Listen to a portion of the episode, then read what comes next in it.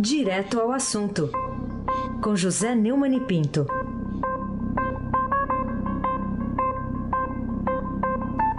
E hoje, no dia dos Josés, né? Que hoje é o dia do, do, do Santo, São José. É São José. o dia do onomástico. Isso, então os é Josés... Até um bolinho, um bolinho que comemora aí na Boa. Os Josés são homenageados hoje, todos os Josés, que são uns pouquinhos só que tem aí pelo mundo. É. Então, um deles. Lá na Paraíba está tudo concentrado. É, eu sei. Vamos dar o bom dia ao nosso José Neumann e Pinto. Bom dia, José. Bom dia, Aysen, Abdul, Baki, o craque. Bom dia, Carolina Ercolim. Bom dia. Bom dia, Almirante Nelson. Quatro, hein, Almirante? Bom dia, Diego Henrique de Carvalho. Bom dia, Moacir Evangelista Biasi. Bom dia, Clã, Bonfim, Emanuel, Alice Isadora. Bom dia, ouvinte da Rádio Eldorado. Esta aqui, 107,3 FM. Abac. Vamos começar falando da coluna da nossa colega Eliane Cantanhede, no domingo, no Estadão, que trouxe um furo estonteante no que diz respeito ao destino do criminoso condenado em segunda instância, mais famoso do Brasil. O que, que o, espantou tanto o Neumann nessa notícia espetacular? É, deixa eu é, só primeiro aqui dar uma citada na né? Eliane, foi um furaço. Né? Um, uh, eu mesmo já tinha assim, informações a respeito disso, mas não tinha é, certeza, né, o espaço que ela tem para dar a notícia. Eu cheguei a comentar esse é, truque, né, esse tapetão que o Supremo está bolando na semana passada, mas a Eliane fez um artigo, uma coluna contundente no domingo, é, contando que Carmen Lúcia foi chamada para uma reunião na próxima terça-feira, ou seja, amanhã, provavelmente para discutir a ideia, em vez da segunda instância, o plenário autorizar o cumprimento da pena após condenação no Superior Tribunal de Justiça. A prisão de Lula seria adiada por muitos meses Caso mantida, os presos após a segunda instância entrariam com habeas corpus, os futuros condenados respirariam aliviados, e a Lava Jato.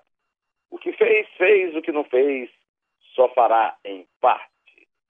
Olha, esse golpe é, para salvar Lula da cadeia e, e, aniquilar a Lava Jato está em plena. É, em, em, pleno, digamos, em plena gravidez, e gravidade também. Eu, na semana passada, a Carolina e o Heisen devem lembrar, você também, meu caro ouvinte da Rádio Eldorado, eu sugeri que aquela, aquela, aquela verdadeira romaria de visitas a Carmen Lúcia fosse recebida com imprensa. Imprensa. E citei dois casos anteriores na história. O caso é clássico, Antônio Carlos Magalhães, uma vez, é, levou uma, uma série de um pacotes de papel em branco para a TV Globo, o Jornal Nacional, para denunciar a Chiarelli. E o Chiarelli teve medo, ele chamou que aquilo era o dossiê Chiarelli. Aí, diante disso, quando ele convocou, quando ele é, é, pediu uma audiência ao Itamar Franco para denunciar um ministro do Itamar, inimigo dele na Bahia, o Jutaí Magalhães, o Itamar o recebeu com toda a imprensa na sala. Quando ele entrou na sala, disse, ah, mas eu não, eu não pedi imprensa. Então, mas, ah, não, mas eu não tenho nada a conversar com o senhor se não for na frente da imprensa. A imprensa pode saber tudo. A mesma coisa, o colega da, da Carmen o Ricardo Lewandowski, quando estava tratando da questão do impeachment da Dilma, é, atendeu a um pedido do Eduardo Cunha, que era o presidente da Câmara, da mesma forma, com a sala cheia de imprensa. O que a Carmen Lúcia tinha de fazer era convocar a imprensa para reunião secreta, tornar a reunião pública e desmascarar os golpistas que dentro do Tribunal, do Supremo Tribunal Federal, querem desmoralizar não a Lava Jato, mas a justiça brasileira. Porque nove juízes a zero é, condenaram o Lula. Não foi só o, o juiz da primeira instância, Sérgio Moro, mas também três do Tribunal Regional Federal da quarta região e cinco do, do Superior Tribunal de Justiça. Inclusive, já tira, inclusive, esse argumento é, que está é, é, aí exposto por esses golpistas, conspiradores de toga. Os conspira... Isso é uma conspiração de toga, Carolina Ercolim. É. Que é possível fazer para que esse golpe não aconteça e quais são as suas consequências previsíveis caso ele não venha a ser evitado? É, eu já dei uma ideia para a Carmen Lúcia receber. Duvido que ela faça isso. Ela é muito. É, tá, tem sido muito fraca, muito frágil nisso aí. É, mas ela pode até ser forte lá também, é, entre eles, e não permitir que se faça isso.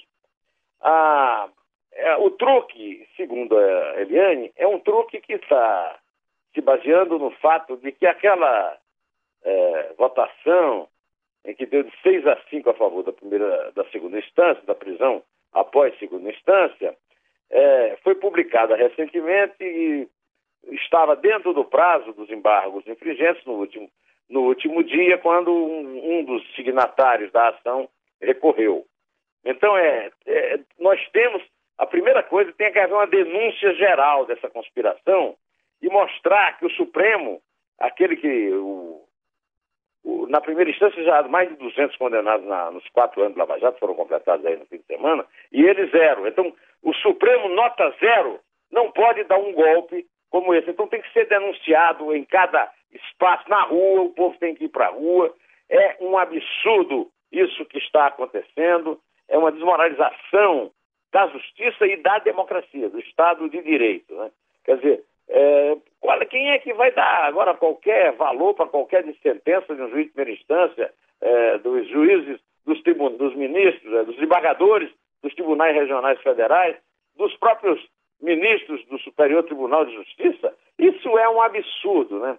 É, além do mais, é um absurdo perpetrado por covardes que não têm coragem deles mesmos assumirem, com seu nome e sua cara, essa conspiração maldita, que, aliás, foi feita, é, preparada, sob inspiração do Sepúlveda Pertence, um dos ídolos da esquerda em matéria de jurisprudência, ministro do Supremo, que deveria ter sido proibido de advogado depois de ter sido juiz do Supremo. O Brasil é um absurdo. Tem juiz do Supremo, Gilmar Mendes, deixa que eu solto, é dono de um negócio capitalista, com, inclusive com anunciantes e com colaboradores que são réus lá no Supremo. E, agora, e o cara que foi, foi ministro e que foi quem indicou a Carmen Lúcia para Lula, que é o Sepúlveda Pertence, advogando na maior tranquilidade. O Supremo Tribunal Federal é o auge da carreira de qualquer uh, advogado que se preze. Isso é um absurdo que só existe no Brasil, sem Abad. Vamos ficar de olho então nesse tema aí que é importantíssimo, mas tem outro também a munição que matou a vereadora Marielle Franco e também o motorista Anderson Gomes foi desviada de um lote vendido à Polícia Federal. Bom, no que, que essa informação, que é do fim de semana, foi dada pelo ministro da Segurança Pública, Raul Jungmann, pode mudar a investigação policial e judicial da execução de Marielle e do Anderson? É, o, hoje de manhã, quando eu abri aqui o nosso é, a internet, um e-mail, tinha um recado do Diego de que o, a rádio dispõe de uma sonora da assessora da Marielle contando como foi o atentado. Foi um, tudo correu em um segundo, né? É, vamos ouvir essa sonora e depois eu comento, tá? Estávamos olhando o celular, um minuto antes, mais ou menos, eu, eu vi a Marielle comentar alguma coisa, tipo, eita, é, mas uma coisa muito tranquila, um comentário muito tranquilo. Eu me lembro que na, no momento dessa interjeição dela, exatamente nesse momento, eu ouvi um, uma rajada. Eu me abaixei na, eh, eh, na mesma hora, eu me abaixei. Eu estava achando que ela estava abaixando junto comigo. Foi um barulho forte, mas foi um barulho rápido, um assim. E o vidro quebrando, que eu não tinha nem certeza qual era o vidro. Mas na hora o que me ocorreu foi, tô passando num fogo cruzado. E eu perguntava, que isso, gente? Que isso? O que está acontecendo? Que isso? Que isso? Nesse momento, é, o Anderson fez assim, ai... E eu estava ali abaixada. Eu não vi o que, que era. Eu não vi se isso veio de um carro, de uma moto, de um, de nada, de uma bicicleta. Eu não sei de onde veio isso. E aí eu percebi que o Anderson, logo depois desse ai, e eu percebi que os braços dele, que, que seguravam o volante, caíram. E aí eu, eu fui direto na marcha, tentar puxar a marcha, colocar a marcha em ponto morto. Pois é, é isso aí é, um, é uma sonora do programa Fantástico da Globo. Bom, é, de fato, no fim de semana, o Raul Jungmann, ministro da Segurança Pública, é, anunciou para o país todo que é, essas balas usadas nesse atentado que a assessora da Marielle Franco escreveu eram balas compradas pela Polícia Federal e que as balas eh, teriam sido desviadas no Correio da Paraíba. O, o ministro esqueceu de conversar com a diretoria do Correio, que desmentiu. Desmentiu. O ministro passou para frente uma fake news numa entrevista, num caso de uma, dessa responsabilidade. Isso demonstra o que é o Estado brasileiro na segurança pública. Em primeiro lugar, o fato de a bala usada, as balas usadas na chacina de Osasco, em São Gonçalo, e no atentado contra a Marielle, são balas que pertenciam ao Estado brasileiro e balas compradas para proteger o cidadão brasileiro e não para massacrá-los em chacinas e, e na execução. Né? É, é, também no fim de semana se descobriu que a polícia descobriu em Minas o carro, pode ser o carro que foi usado no, no atentado, um dos, três, um dos dois carros, né? E isso é muito pouco para um fim de semana é, em que o, o Temer é, se dispôs a ir ao Rio comemorar ah, o mês é, da operação, da intervenção, e desistiu. O Temer fez tudo o contrário. Ele não tinha nada que ir ao Rio comemorar um mês da intervenção, mas tinha que ter ido ao Rio, sim, para se juntar à manifestação na frente da Câmara Municipal em homenagem a Marielle. Era o mínimo que se esperaria, já que ele disse, não sou eu que estou dizendo, foi ele que disse, que era um atentado contra a democracia e ele é o, o mais importante é, representante da democracia no Brasil. O Temer faz tudo errado, agora tá, mandou um assessor anunciar que vai é, gastar um bilhão lá no Rio. É sempre aquela conversa, ah, eu gastar um bilhão, aí depois é, é nisso, pega ali, faz um empréstimo no BNDES, não sei o quê, né?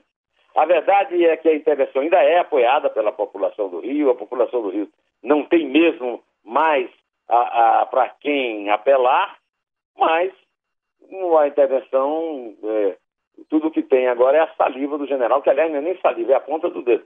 O general Braga Neto não dá entrevistas é, pessoais, ele é contra contato com a repórter, ele responde, é, responde como respondeu o Estadão por é, e-mail e dizendo é, é, coisas absolutamente inúteis, inócuas. É uma entrevista profundamente inócua. Não vamos bem nessa batalha do Estado brasileiro é, com, contra o crime organizado. Carolina Ercolim. Pois é. A gente também agora vai falar sobre o Rio de Janeiro, já que a Procuradoria-Geral da República recomendou ao Supremo para que negue a prisão domiciliar a Psiane. Aliás, qual é o perigo representado por esse deputado estadual do MDB Fluminense para a sociedade se ele continuar solto, hein, Neumani? Bom, o, o perigo é que ele estará é, tentando apagar provas contra ele, contra o grupo do, do MDB e o que pertence ao, ao que pertence àqueles que foram acusados do quadrilhão o próprio presidente Temer, que está no palácio, ao lado dos, de outros dois acusados, pelo Rodrigo Janot, o Moreira Franco e o Eliseu Padilha. E, aliás, eu quero lembrar que a família Pisciani continua, está escondidinha. No ano da Copa do Mundo, ninguém sabe por onde anda. Deve estar na Rússia, né? O ministro Leonardo Pisciani, que é filho do Jorge Pisciani. E eu aproveito esse momento aqui para perguntar, cadê o ministro do esporte no ano da Copa do Mundo? E para concordar com a decisão tomada pela Justiça em relação ao pai dele, que vai ficar na cadeia, o menino. É o pai na cadeia e o filho no governo, tá? Estamos bem. Aí você abate. Ô, Neumann, vamos falar de uma manchete que saiu no Estadão no domingo, que deu conta de que Michel Temer já avisou a seus aliados que disputará a reeleição. Quais são as chances de ele vir realmente a fazer isso e que consequências isso vai trazer para a disputa eleitoral, Neumann? É, eu pergunto até, Raíssa, que consequências uma declaração como essa pode ter numa situação como a que estamos vivendo no Brasil. Tudo que o Temer poderia esperar na vida seria sair dessa enrascada. Aliás, tirar o Rio dessa enrascada. Ele não, está fazendo as coisas certas. Primeiro, não fez a intervenção completa. Tinha que ser intervenção no governo Pezão. E não fez de uma forma suspeita, porque o, o Pezão é do grupo dele, é do, é do MDB agora, virou o P. Virou o P e perdeu também o pudor, né? É, além disso, ele, como eu já disse, como qualquer governante minimamente sensível e comprometido, tinha que ter estado no Rio na, no enterro, por mais. Até porque todo mundo registrou que o tal do Fora Temer que se gritou no, nessa, nessa manifestação não tinha assim um eco muito grande, não. Então ele tinha que ter ido ao Rio, não para completar um ano de intervenção, uma intervenção que não fez nada. Tivemos agora notícias tão trágicas quanto a morte da Marielle, o, o menino no alemão, ah, o pai de família que foi assassinado na frente do filho, porque a polícia interveio num, num assalto que estava sendo bem resolvido. Em suma, em vez de se candidatar a qualquer cargo, mesmo se fosse a, a cívico do prédio onde mora, o Temer tinha que agora estar cuidando do governo dele. E não está. E isso torna praticamente um. Como é que se chama? Um bode manco, não? O que é, que é mesmo?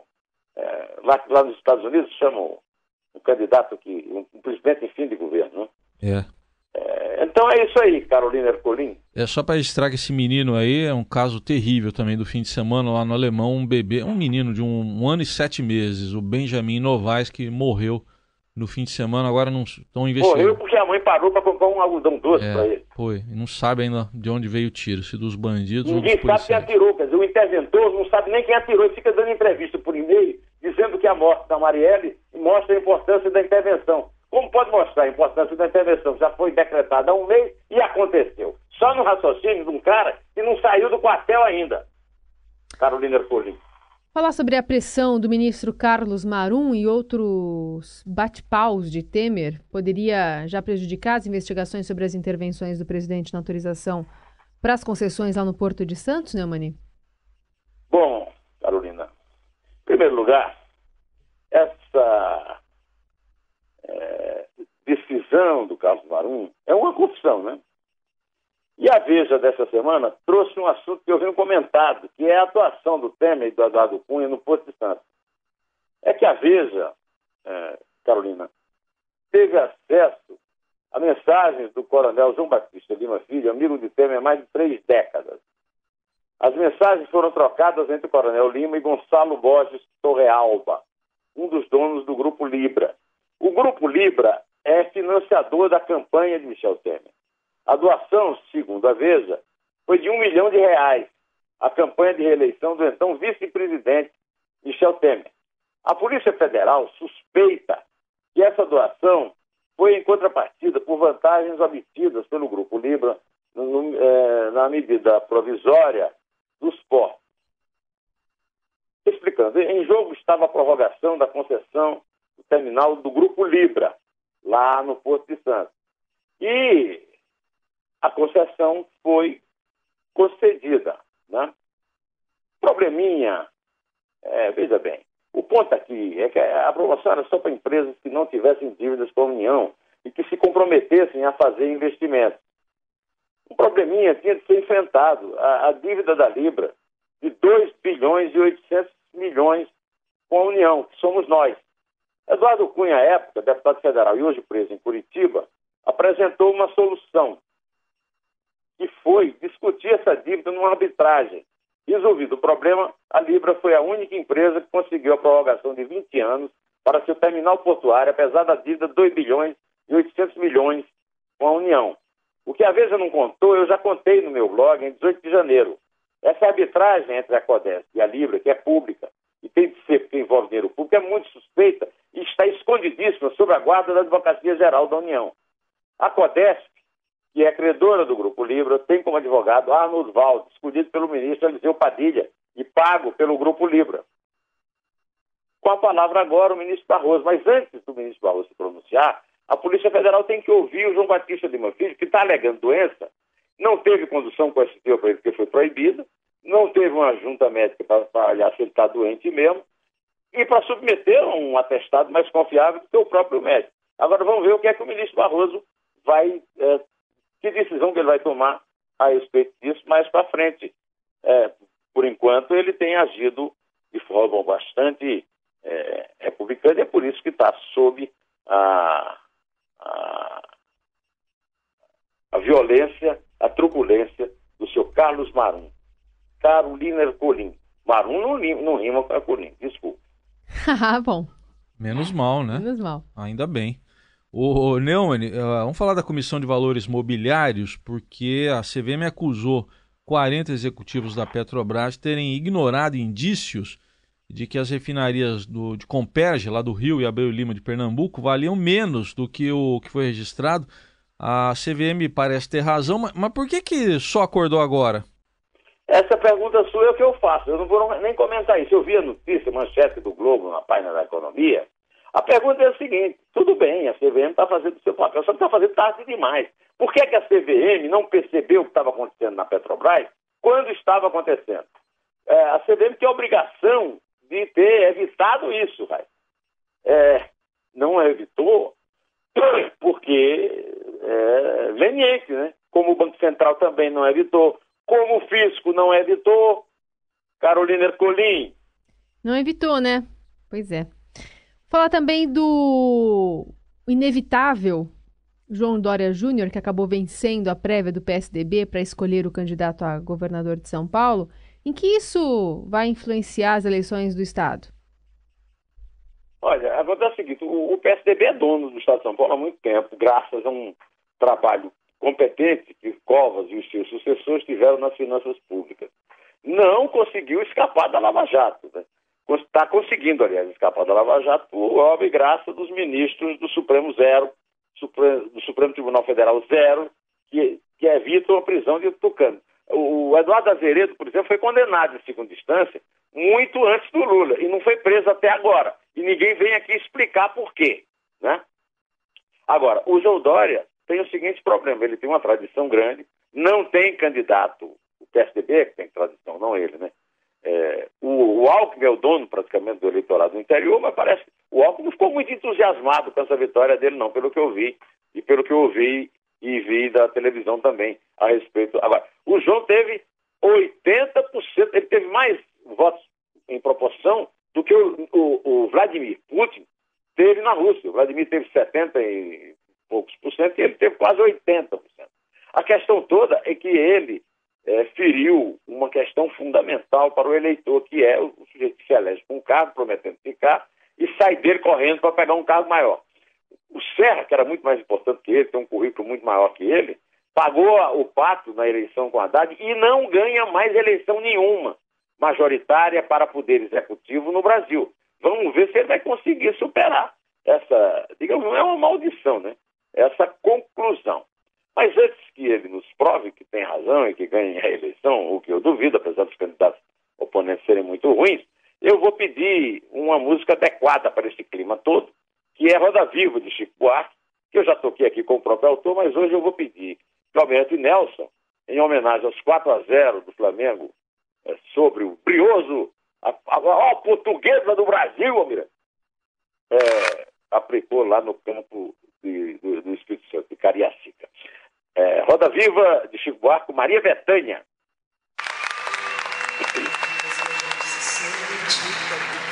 Como quem partiu ou morreu, a gente estancou de repente, ou foi o mundo então que cresceu? A gente quer ter voz ativa no nosso destino mandar, mas que chega a roda viva que carrega o destino